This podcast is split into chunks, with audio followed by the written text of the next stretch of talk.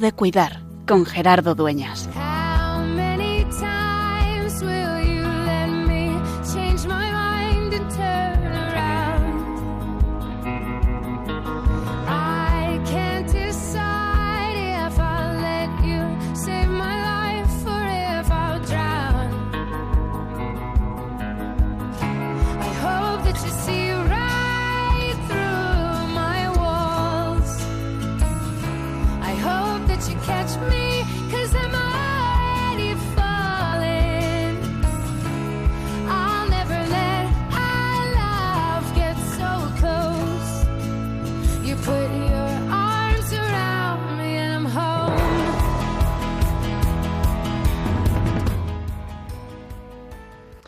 Cabe duda que en el Evangelio, en diversas ocasiones y reiteradas, se nos recuerda que hay que salir, que hay que salir del confort, que hay que salir de la zona de seguridad, que hay que abandonar, que hay que dejar.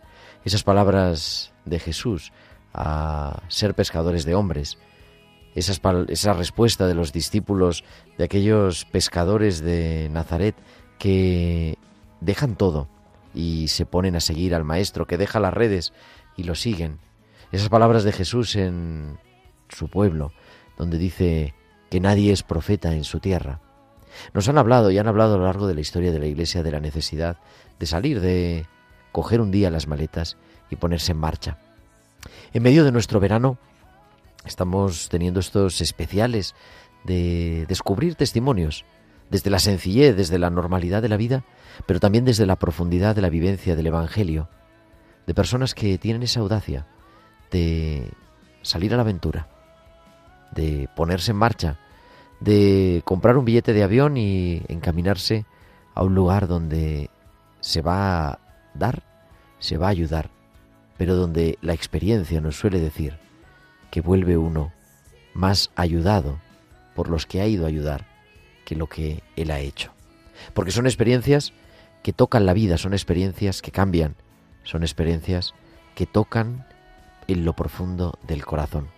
Por eso nos queremos aventurar, queremos escuchar testimonios, queremos entrar en la aventura de seguir al Señor.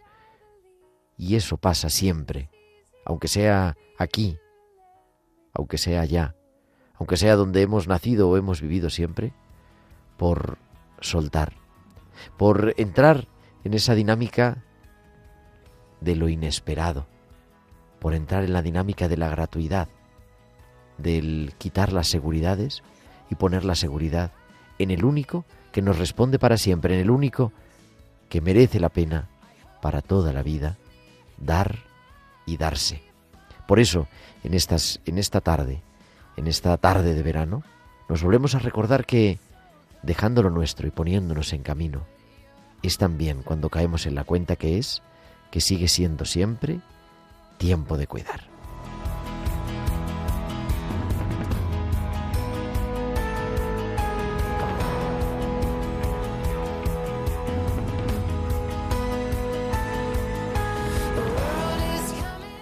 Muy buenas tardes, queridos amigos de Radio María. En este verano estamos acompañándote como cada martes de 8 a 9 de la tarde, de 7 a 8 en Canarias, en Tiempo de Cuidar, en el programa de Pastoral de la Salud de Radio María.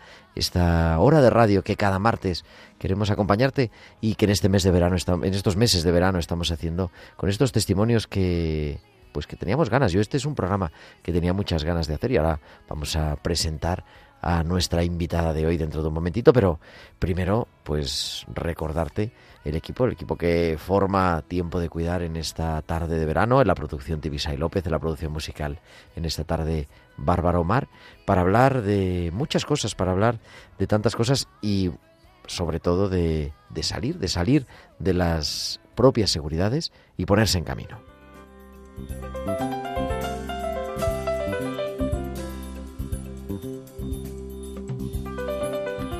Y es que vamos a hablar de eso, vamos a hablar de una experiencia que algo compartimos. Además, yo creo que incluso tuvimos una, un comentario, un momento, una intervención en directo, pues allá por el mes de noviembre, hace ya se va a hacer casi un año, con unos médicos, que unos residentes de medicina de familia que pusieron camino y pasaron, hicieron una rotación de pasar pues cerca de dos meses en Perú en una misión en Iquitos. Y vamos a hablar de eso y como siempre pues tendremos nuestros hospitales con alma que nos trae Valcisa. Vamos a retomar uno de ellos precioso del pasado noviembre precisamente. Y también nuestras pinceladas bíblicas con esa curación de la suegra de Pedro y mucho más. Y como siempre queremos no solamente que nos escuchéis, sino que también entréis en contacto con nosotros con vuestros comentarios en nuestro correo electrónico tiempo de cuidar arroba tiempo de cuidar arroba y también os podéis seguir en las redes sociales. En Facebook somos Radio María España y en Twitter arroba Radio María Spain. Y además podéis enviarnos durante la emisión del programa vuestros comentarios, vuestros mensajes a nuestro WhatsApp del estudio al 668 594-383. 668-594-383. Pues ya lo tenemos todo preparado y vamos a recuperar uno de los hospitales con alma que allá por el mes de noviembre nos traía Valcisa, como siempre, como cada semana, en tiempo de cuidar.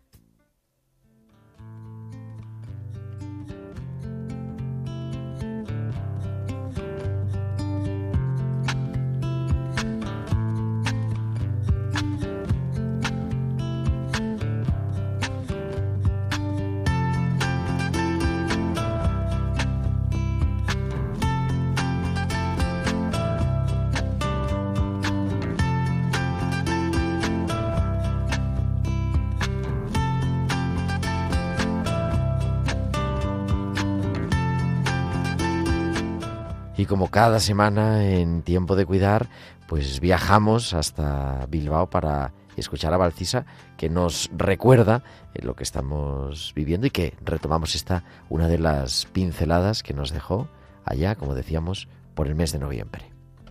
Buenas noches Gerardo y buenas noches también a todos los oyentes. Un granito de arena. Me has salvado la vida. Estas fueron las palabras de despedida y agradecimiento que María Teresa me decía cuando le entregué el informe de alta en el hospital. Han sido unos días en los que ha llegado a experimentar la necesidad de operarse por encontrarse muy mal, la dura realidad de la vulnerabilidad del enfermo y la esperanza de seguir disfrutando de la vida. En el día a día nos relacionamos con mucha gente, pero cada relación es distinta. Es el lenguaje de las relaciones. Y lo bonito de este lenguaje es que cada persona y en cada situación es único. Se puede intentar empatizar con el lenguaje de los demás, pero siempre será distinto. Para ella, mi labor será vista como tal, su vida salvada, pero para el resto del mundo será visto como una contribución más a este mundo. Y lo cierto es que cada uno tiene en sus días pequeños granitos de arena que aportar, que alguien los entenderá como una vida salvada. Hasta la semana que viene.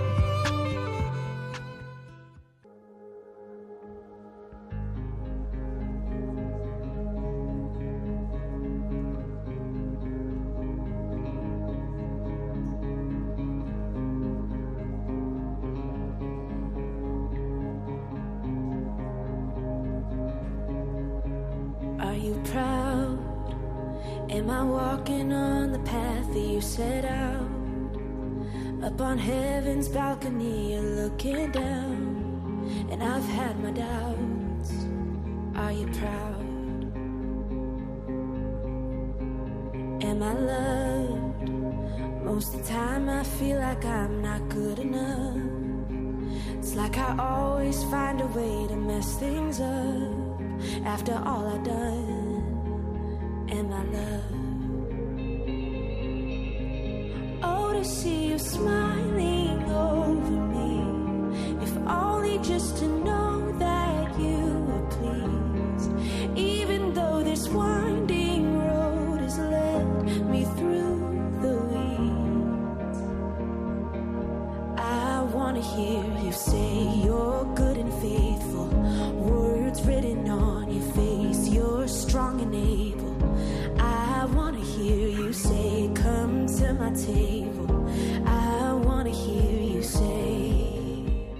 Estás escuchando Tiempo de Cuidar en esta tarde de verano en Radio María y estamos escuchando, está sonando Proud de Influence Music para hablar de, este, de estos especiales de verano que te quieren acompañar cada martes.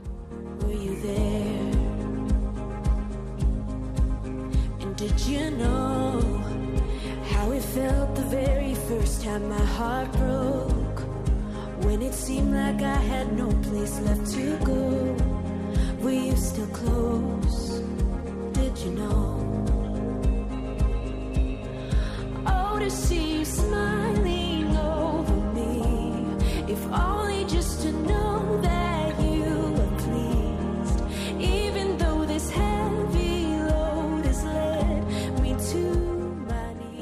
Y seguimos en Tiempo de Cuidar en esta tarde y como decía para hablar de una, bueno, de un viaje que es casi una misión y tenemos aquí en el estudio en esta tarde a la protagonista, podríamos decir, del viaje que es la doctora Virginia Noriega. Virginia, muy buenas tardes. Hola, buenas tardes Gerardo, buenas tardes a todos los oyentes, ¿qué tal? Residente R4 de Medicina de Familia, Así es, así es, ya voy creciendo. que es ya el final, ¿no? Ya es el final, ya, ya veo la luz al final del túnel.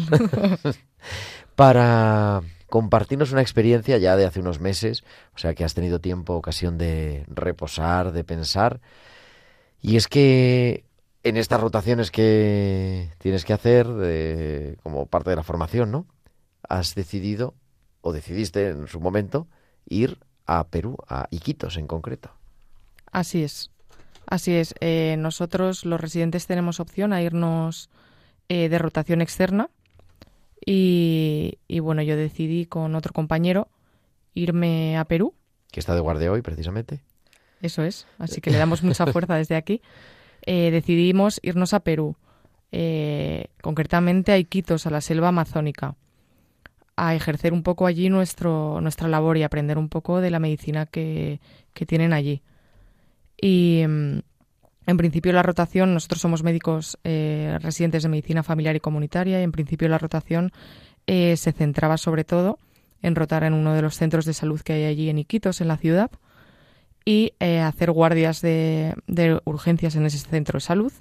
Y la última semana de rotación, allí íbamos a pasar un mes, y la última semana de rotación nos iríamos o nos fuimos a Santa Clotilde, que es una, cena- una zona que está en, en Iquitos más eh, apartada en la selva.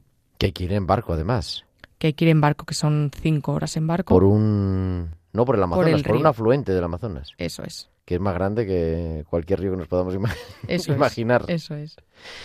Y mm, bueno, llegáis ahí, vamos a ir al asunto, aparte de toda la preparación, ¿no? Que tiene su, su historia. Pero llegáis a Iquitos y ¿qué os encontráis? Después de varias horas en dos vuelos o tres o no sé cuántos. Llegamos a Iquitos y yo es verdad que eh, mi compañero y yo partíamos de eh, caminos distintos. Es decir, él nunca había estado fuera, nunca se había ido de misiones, nunca se había ido a, ninguna zona mm, subdesarrollada. Y yo había estado en Etiopía. Entonces era la única visión que, yo tenía de, del mundo exterior como misión. Y es cierto que llegamos allí y a él, por ejemplo, le llamó mucho la, mucho la atención la pobreza. En cambio, para mí no me parecía una zona tan pobre. Me parecía una zona que tenía una riqueza, una, unos, eh, unas herramientas distintas a las que tenemos en España, pero no era Etiopía. Y eso a mí sí que es verdad que, que ya desde el principio me marcó. Y nada, la primera semana fue una semana de adaptación. Es un sistema totalmente distinto. Nosotros en España estamos atados al ordenador. Es más, estos días que ha estado cayéndose el sistema informático en los hospitales y en los centros de salud, ha sido complicado porque es una herramienta básica. Y allí es cierto que lo que tienen es el papel. Todas las historias o las pocas historias clínicas que hay están hechas a papel. Nosotros ya somos médicos eh, actualizados, no estamos acostumbrados a como antiguamente a hacer recetas a papel o a hacer historias clínicas a papel. Entonces, la primera semana fue una semana de, de bastante estrés porque no estábamos acostumbrados a ese sistema y luego además sí que es cierto que aunque el idioma es el español, eh, hay ciertas palabras con las que se expresan los pacientes que son distintas a las que utilizamos en, en España. ¿Cuál era la tarea que teníais que hacer?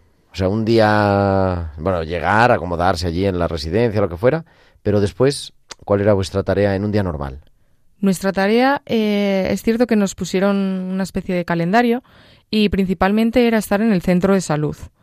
Pasando consulta teníamos un, un médico que en España llamamos médico adjunto, que era un médico tutor que se encargaba de, de un poco de guiarnos y de acompañarnos y éramos eh, los que le íbamos siguiendo, éramos los patitos pequeños que íbamos detrás de él.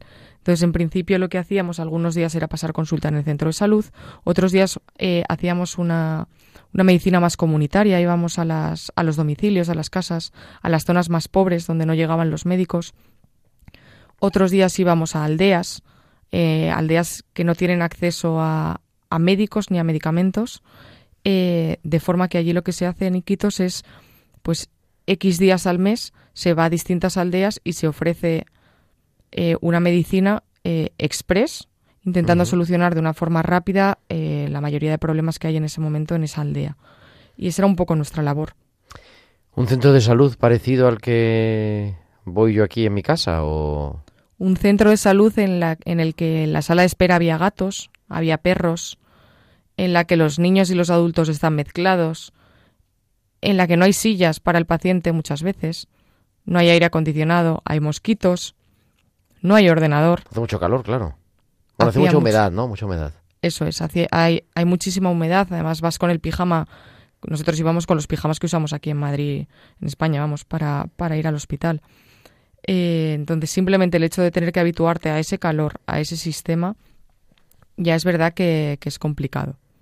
Pero bueno, interesante y, y, en el fondo enriquecedor.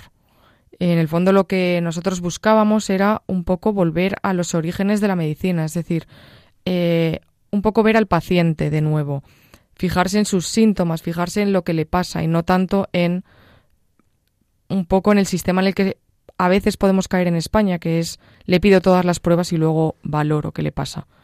Eh, lo Porque que allí no podéis pedir pruebas. Oh, podéis pedirlas, pero claro, era como... Eso es, podemos pedir algunas pruebas en la urgencia, cuando estábamos en la zona de urgencias, pero es cierto que las analíticas eran muy limitadas, eh, los fármacos que podíamos eh, recetar a los pacientes, lo que teníamos era una lista de fármacos y no nos podíamos salir de esa lista.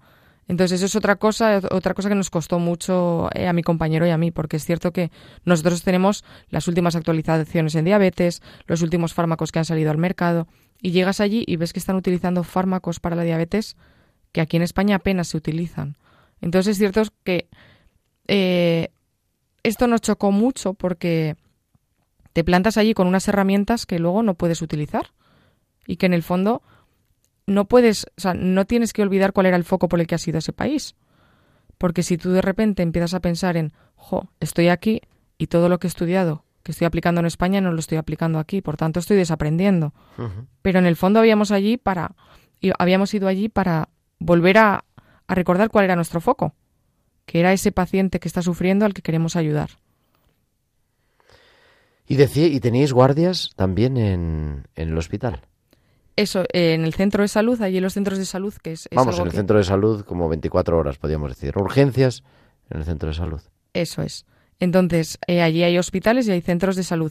en España también tenemos lo que se llaman los SARES, que son centros de salud que abren 24 eh, horas y que pueden hacer una atención urgente o emergente de clínica que se puede atender en un centro de salud. Es Has dicho, a ver, dice una atención urgente o emergente. Urgente lo entiendo, emergente qué es. Urgente me refería, no, no ah, tanto emergente. Se puede hacer una atención urgente, no tanto emergente, eh, para clínica que puede ser eh, tratada desde un centro de salud, es decir, sin radiografías, eh, con analíticas muy básicas y con medicación intravenosa básica. Y esa era un poco nuestra labor. Hacíamos guardias de 24, o sea, de, de 12 horas. Es cierto que por la mañana trabajábamos y por tanto al final estábamos 24 horas trabajando y siempre estábamos con nuestro tutor. Eh, principalmente eh, allí la urgencia es un sistema totalmente distinto al que hay en España. Esto es algo que también nos llama mucho la atención porque los pacientes que entran por urgencias no tienen historia clínica. Son pacientes que cada vez que viene se les rellena una hoja nueva en papel, por tanto no tenemos eh, conocimiento de esas enfermedades que tiene el paciente. Muchas veces el paciente no es consciente de las enfermedades que tiene, no recuerda los fármacos que toma. Y luego otra cosa muy curiosa y que nos llamaba mucho la atención es que no se da un informe de alta. El paciente viene, por ejemplo, por un dolor abdominal, le exploras, le pones medicación, igual cuando estás viendo ya al siguiente paciente vuelves a la sala donde están los pacientes con el tratamiento y ese paciente ya no está. Es decir, él viene porque tiene un síntoma, en el momento en el que el síntoma desaparece, el paciente se va. Y eso es algo que, que no habíamos visto nunca. Y ya no se sabe, ya volverás y le vuelve a doler. Eso es. Es paciente, en España lo llamamos alta voluntaria no comunicada, pero allí en, en Iquitos era, eh, era la norma. En el momento en el que te han quitado tu dolencia, desapareces, te vas. Y sí es cierto que en esos centros, en estos centros de salud, eh, en las guardias, no solo estaba un médico, sino que también había eh, una matrona, que allí se llaman obstetras, que son enfermeras eh, formadas en, en, obstetricia. Entonces, eh, el centro de salud estaba dividido en urgencias generales, en la que los médicos de, de atención primaria lo que atienden es toda persona que entra por, por, la, por la puerta de los, del centro de salud, ya sea niño o sea adulto. A los que además no puedes derivar, no puedes derivar al hospital, ¿o sí? O sea, hay un hospital cercano tienes la opción de, en el centro en el que yo estaba, tienes la opción de montar al paciente en un, lo que ellos llaman motocarro, que es una especie de carricoche parecido a los que utilizan en los campos de golf. Y le puedes derivar al hospital. El hospital está como a media hora. Es cierto que el paciente se monta en un motocarro sin acompañante. Eh, tenían una ambulancia, pero no tenían conductor de ambulancia ni nadie que pudiese manejarla. Entonces, eh, los pacientes que se mandaban al hospital eran pacientes que venían inconscientes. El resto del manejo se solía hacer eh, allí. Bueno, te he cortado, perdón. Y como se estaba contando, aparte del médico estaba la matrona, porque es cierto que estamos en un país en el que hay muchos partos. La natalidad es mucho más alta que, por ejemplo, en España. la matrona lo que se encargaba era, era de atender los partos que venían por la puerta. Eran pacientes que venían igual de aldeas donde ni siquiera hay calle, donde no tienen nombre eh, de la calle en la que viven, y venían simplemente a parir, a tener a los niños. Allí no hay ecógrafo, todo el manejo de, del parto era realizado por estas, por estas enfermeras eh, obstetras, y en principio las mujeres pasaban allí 24 eh, horas. obviamente no hay, no hay epidural, y se podían hacer analíticas básicas. Entonces esto era algo que también era, nos parecía muy llamativo, estando muy acostumbrados al, al uso del ecógrafo, al uso de, de métodos más eh, analíticos en, en, un embarazo. ¿Y tuviste una experiencia complicada? Tuvimos una experiencia complicada y que además eh, no nos esperábamos para nada. Eh, fue una de las primeras guardias, además, a eso de la una de la mañana, doce y media de la noche, Estábamos atendiendo pacientes, mi compañero y yo, en, la urgencia y eh, nos vino a buscar el, médico con el que estamos de guardia, que nos avisaban de la zona de paritorio, que por favor que fuésemos que necesitaban un médico. En ese momento fuimos los tres, mi compañero, el, médico, tutor y yo. Eh, cuando llegamos había una mujer de unos 26 años em, que estaba en, en la sala de parto y en ese momento cuando nos asomamos nuestro compañero, mi compañero y yo, vimos un bebé muy pequeño. La mujer estaba de 26 semanas de gestación, que aproximadamente son 5 o 6 meses de embarazo, y había comenzado con trabajo de parto. Cuando nosotros llegamos el bebé ya estaba fuera. Eh, cuando lo vimos, mi compañero y yo nos miramos y la verdad es que no dijimos nada. Llevábamos dos, tres guardias previas y tampoco teníamos mucho que decir todavía allí. Sí que es cierto que eres médico en formación, encima extranjero, y opinar así de entrada es algo que, que tampoco te, te planteas. Pero simplemente al mirarnos ya sabíamos que, que ese bebé, pues incluso en los mejores hospitales de España, tenía pocas posibilidades. Eh, los, el médico que estaba allí y la, y la enfermera pusieron al bebé en una especie de mm, ellos lo llamaban incubadora, pero no era, no era una incubadora, era una pequeña cama que, que, aportaba calor y comenzaron a intentar cogerle vías. Sí que es cierto que mi compañero y yo nos mirábamos como diciendo, no, esto no tiene mucho sentido. Eh, ¿Dónde está el límite? Eh, ¿Por qué no le están contando la situación a la madre? Para nosotros era todo como una situación que no entendíamos. Para ellos parecía o nos daba la sensación, o por lo menos a, a mí me daba la sensación, de que era algo que ocurría de forma frecuente. Eh, en ese momento ya, cuando veíamos que el bebé apenas respiraba, y, pero sí que tenía todavía latido cardíaco, hablamos con, el, con nuestro médico, con el tutor, y le dijimos que, que había que hablar con la madre. Y en ese momento nos acercamos a hablar con la madre, que estaba pues más o menos a dos metros de, de, esta pequeña incubadora o especie de incubadora, y le explicamos un poquito la situación, mi compañero y yo. Le dijimos que el bebé estaba muy malito, que había nacido muy pronto y que tenía pocas posibilidades de, vivir. En ese momento eh, la mujer se encontraba en la cama de paritorio eh, estaba sangrando además y eh, como he dicho antes no tienen son pacientes que no tienen epidural entonces estaba con dolor eh, fue una situación muy complicada además nosotros somos residentes tampoco hemos tampoco hemos vivido experiencias de este, de este calibre pero en ese momento la providencia providencialmente se nos ocurrió se le ocurrió a mi compañero eh, la posibilidad de ofrecerle a la madre el bautizo de, este, de esta niña, que era una niña. Y nos acercamos a la madre. Eh, le preguntábamos que cuál, cuál era el nombre, si le había puesto nombre a la bebé y que, y que si quería bautizarla. En ese momento la madre se, echó a llorar y nos dijo que sí, que, que adelante, que estaba deseando eh, bautizarla. Todavía ella no la había cogido. Entonces, eh, claro, el médico nos miraba como diciendo, o a mí me daba la sensación que nos miraba como diciendo, estos dos residentes que acaban de llegar aquí y están aquí manejando la, la situación. Están organizando el Justo. cotarro. Están aquí organizando el cotarro, eh, dirigiendo la orquesta. Pero bueno, eh, en el fondo en ese momento te dejas un poco llevar y bueno, gracias a Dios yo creo que, que nos llevamos por, fuimos por el, por el camino que, que era el correcto. Eh, se le puso eh, la bebé a la, a la madre a la altura del pecho y mi compañero no teníamos agua en ese momento, entonces cogimos una botella de suero y mi compañero le eh, bautizó a la, a la, pequeña con el nombre de, de Virginia Catherine, que además fue algo también como muy emotivo porque yo me llamo Virginia. Entonces cuando de repente la madre dijo el nombre fue como todo muy como muy providencial. Eh, en ese momento ya pasó como la situación de más estrés, la madre parecía que estaba algo más relajada, el bebé seguía respirando, la bebé seguía respirando pero el médico con el que estábamos de repente volvió a cambiar el chip.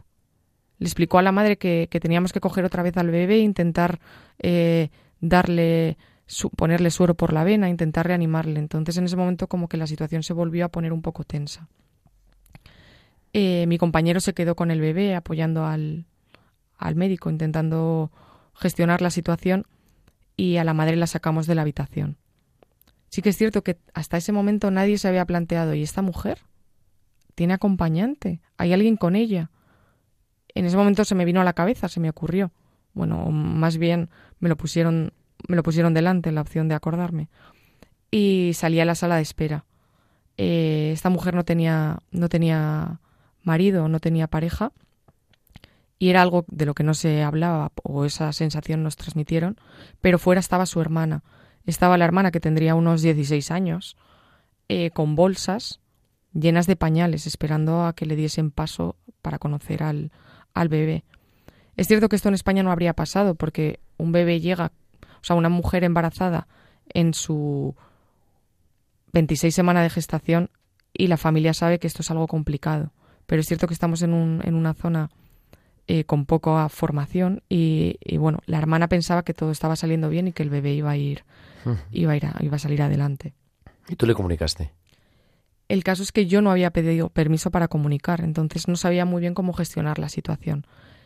Eh, le dije, no le informé de que, de que el bebé eh, en ese momento estaba a punto de fallecer, pero le dije que la situación estaba siendo complicada y que su hermana estaba esperándola para, para que la acompañase. En ese momento, eh, claro, la mujer iba a entrar con los pañales. Le dije que dejase la bolsa afuera para que pudiese entrar a acompañar a su hermana y que no fuese una situación tan, tan brusca. En ese momento la hermana entró y se quedó con ella. Eh, yo volví a la sala a ver cómo iban eh, con el tema de, la pequeña. Eh, seguían intentándolo, pero para mí la situación ya se estaba poniendo muy tensa, para mi compañero también. Nosotros queríamos que pararan. Estamos acostumbrados a una a un tipo de medicina en la que los cuidados paliativos están presentes, no solo unos cuidados paliativos al final de la vida del adulto, sino también unos cuidados paliativos neonatales. Neonatales, eso es. Eso allí no existe, ni siquiera existen unos cuidados paliativos eh, en la vida adulta. Entonces era algo que les chocaba mucho. La vida está ahí y hay que luchar por ella hasta el final. Em, finalmente, después de hablarlo en varias ocasiones con el médico, se decidió ya eh, dejar a la pequeña que se fuese apagando. Se habló con la madre, la madre no, no quería estar con ella, prefería que, que, se apagase en la zona de la incubadora y así fue como, como ocurrió. Em, yo no podía, no me sentía preparada como para estar con el bebé, así que decidí quedarme con la, con la paciente, con la paciente adulta, con la mujer. Eh, y ella me pidió que si podíamos rezar un rosario. Entonces empezamos a rezar, a rezar un rosario entre la hermana, la paciente, la enfermera y yo. Y finalmente la pequeña falleció. Y esa fue un poco la, primera situación fuerte que, vivimos allí en Iquitos, en la, en la selva. Ay, se le pone a uno la piel de gallina al oírte, Virginia. A ti yo creo que también, aunque han pasado ya pues varios meses, pero en fin, es una cosa fuertita. ¿Te quedas un ratito con nosotros más si nos sigues contando, bueno, otra aventura también? Me quedo, me quedo. En primera persona. Eso es.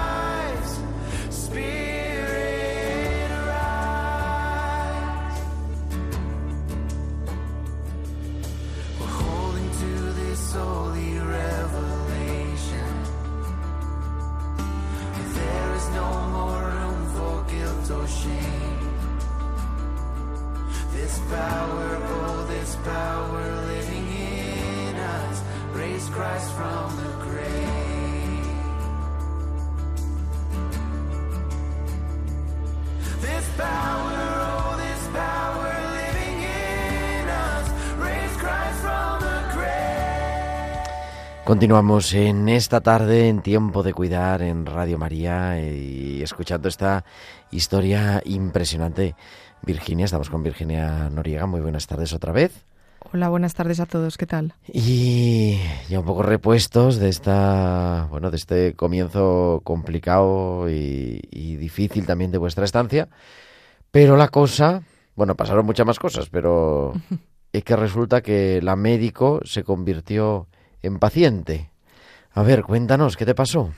Así es, así es. Como, como habíamos hablado al principio, no solo hicimos la rotación en Iquitos ciudad, sino que la última semana nos íbamos a eh, Santa Clotilde, a Santa Clotilde, que era la zona, una especie de hospi- a un hospital de campaña eh, de la iglesia, que estaba a cinco o seis horas en barca de Iquitos ciudad. Eh, allí vamos a hacer una rotación de una semana y sí que es cierto que nos la dejaron para el final porque querían que estuviésemos un poco más preparados. Allí es verdad que los medios estaban más limitados, estábamos lejos de la ciudad y además no sabíamos con qué compañeros médicos nos íbamos a encontrar porque el, el médico tutor que había estado con nosotros eh, en este caso no nos Él acompañaba. no viajaba, ibais vosotros solos y cuando llegabais, a ver qué había. Eso es. Y entonces empezó ya el camino en barca.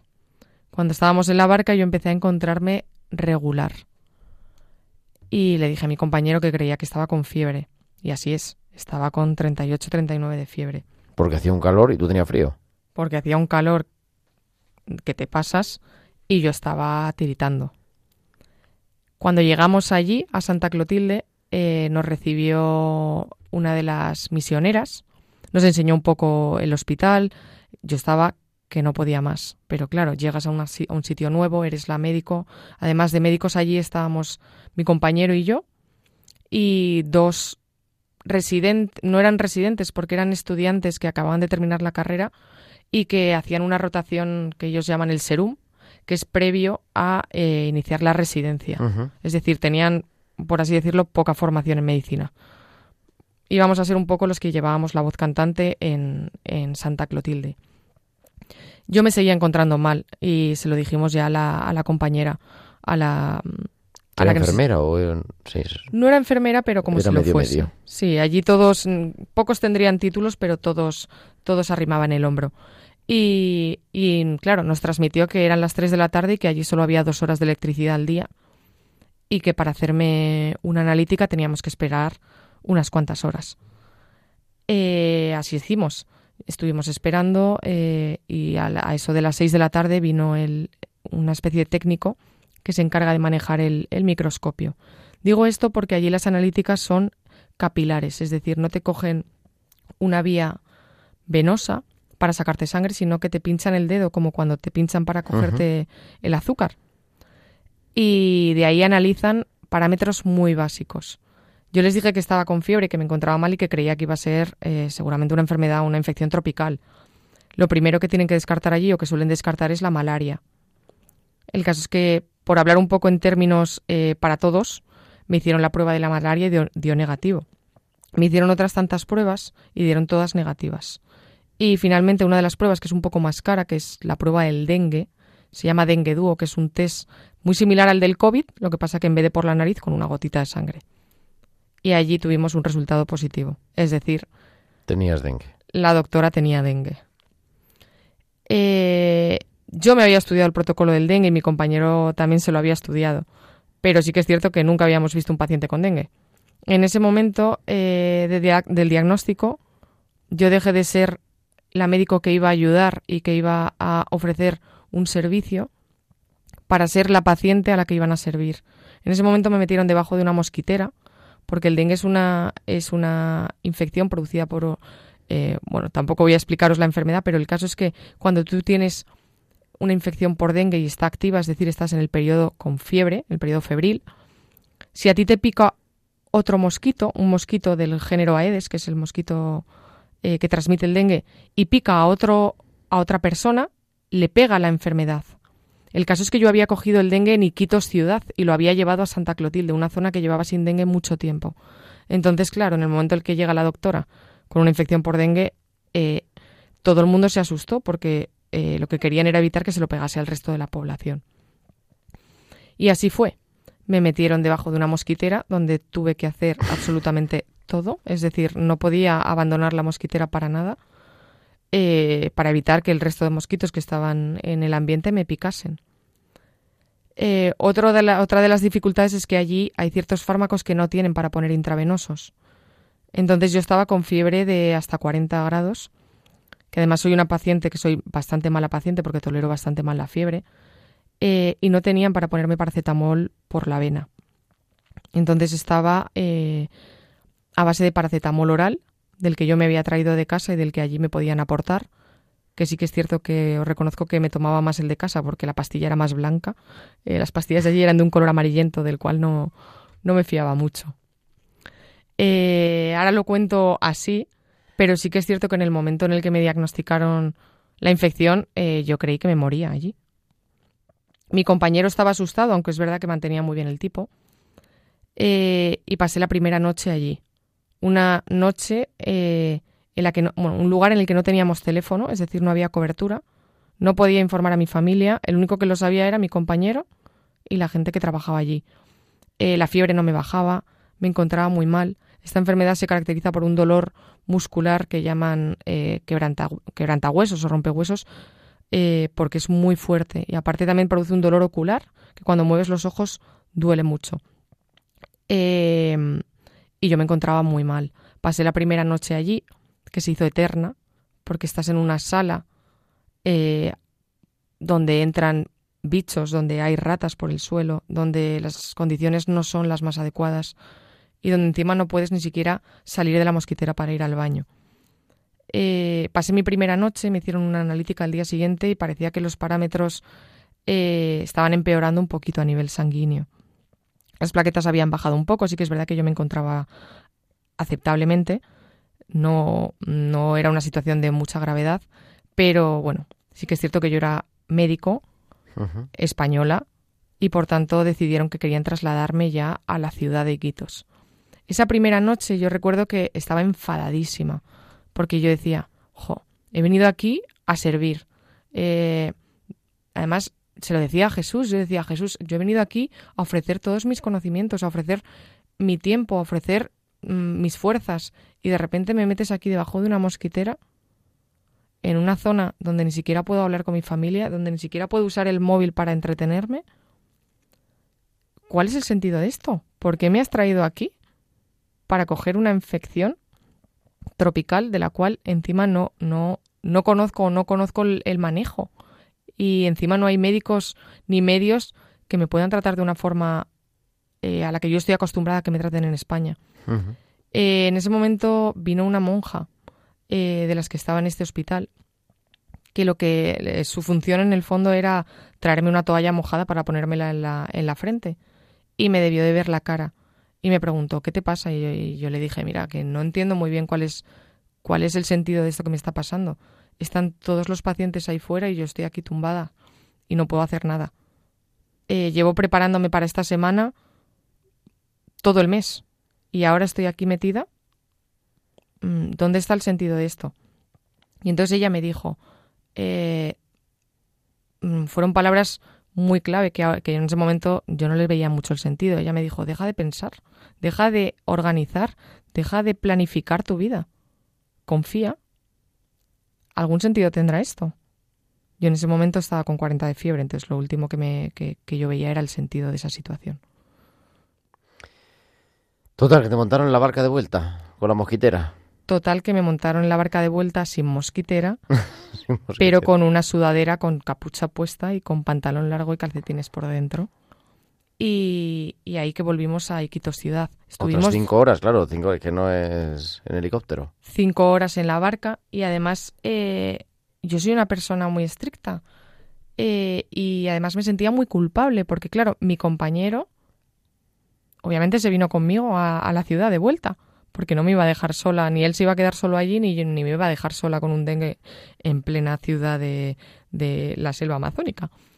Y yo me sentía culpable porque él también estaba muy emocionado en hacer esa rotación más rural o más, más rural si cabe.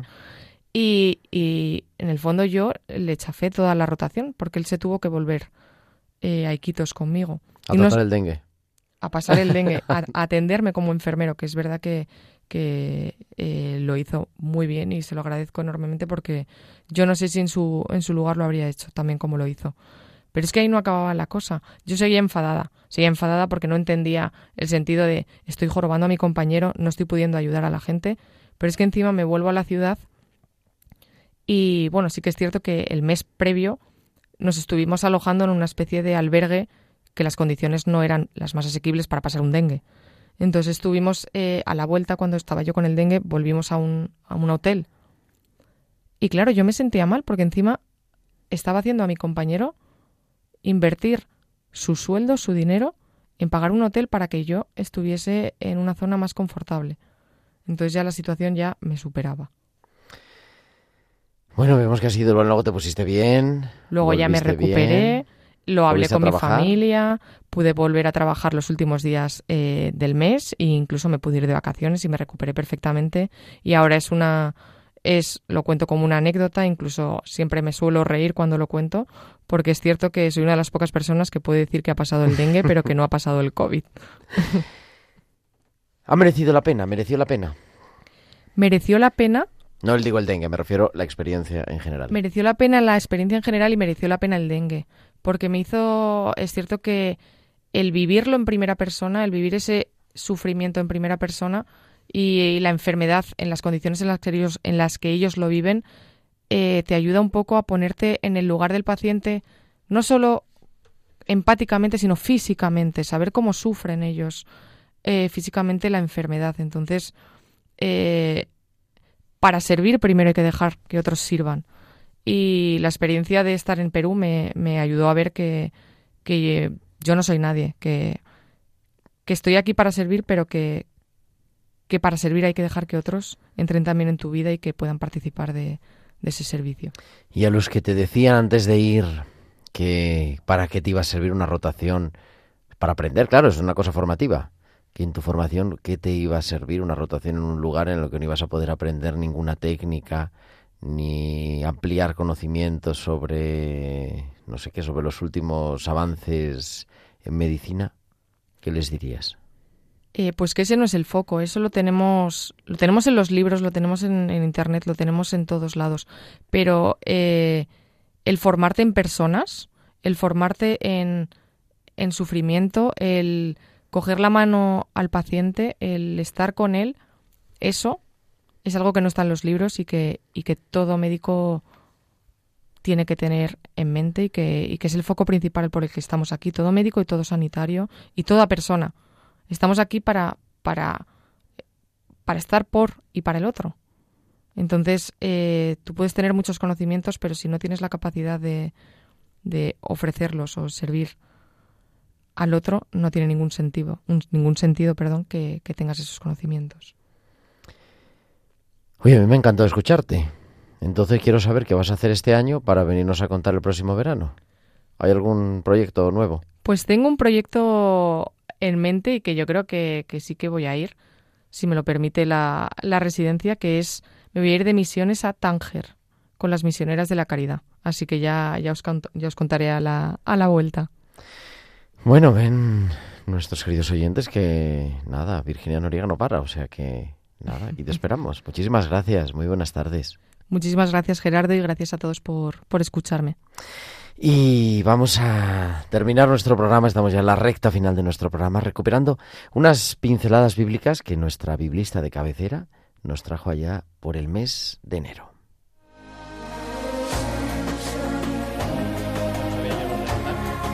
Sí, en septiembre. Me voy semana y pico.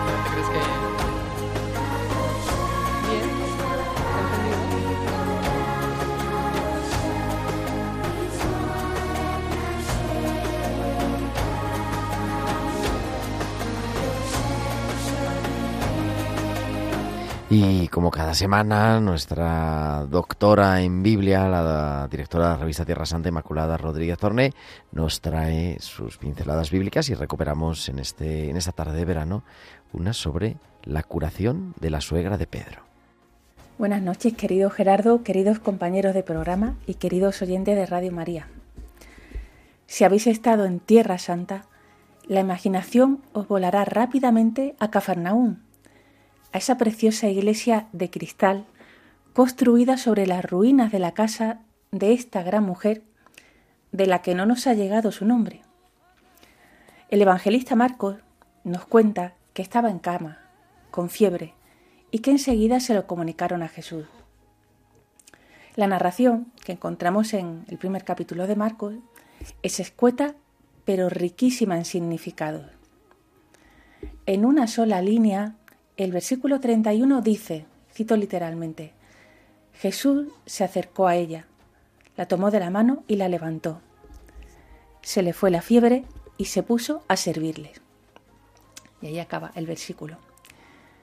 Quizá lo más llamativo es que el mismo Jesús es el que se acerca a ella, a instancias de sus familiares que le hablan a Jesús de su enfermedad.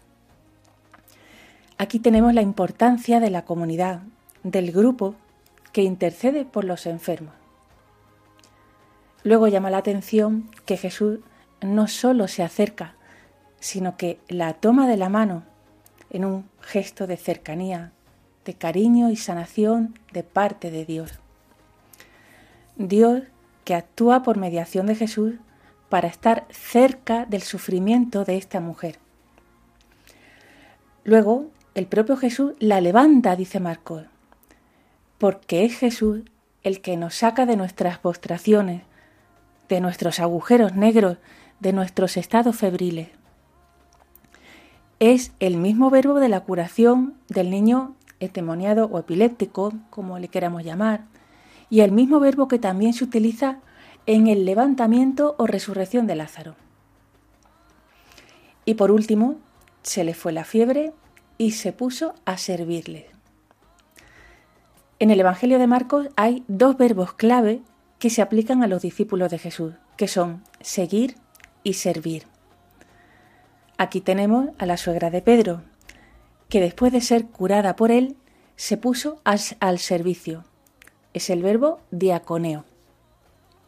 Que no se nos olvide que no podemos ser cristianos sin el servicio como consigna, como hacía Jesús. Esta anónima mujer es prototipo de los seguidores de Jesús. Mujer hospitalaria, porque su casa estaba abierta y acogedora para Jesús y los suyos. La cercanía y el contacto con Jesús la cura de sus males y le sale espontáneo, natural, servir a los demás. Y desde entonces, seguidora del Maestro. Ahí la tenemos, animándonos a hacer nosotros lo mismo, porque tenemos tanta gente por la que pedir para que Jesús les cure y nos cure también a nosotros de tantos males. Necesitamos también nosotros tanto la cercanía de Jesús y deseamos también tanto seguirle. Pues hasta la semana que viene, amigos.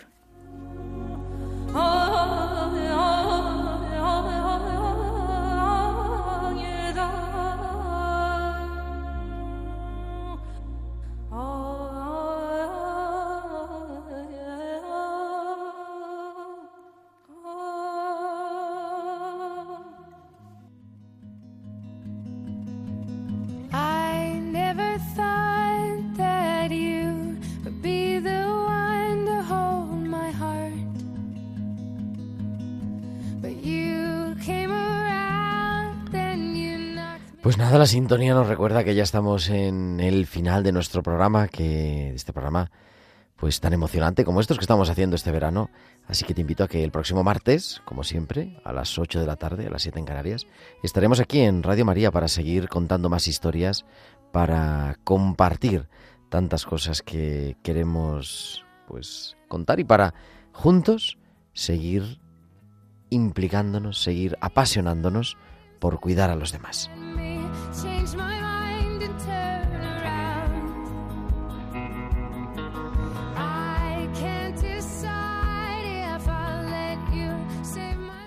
Así que nada, te espero el próximo martes, como siempre, a las 8 de la tarde, a las 7 en Canarias. Que tengas una feliz semana. Un abrazo de vuestro amigo el diácono Gerardo Dueñas.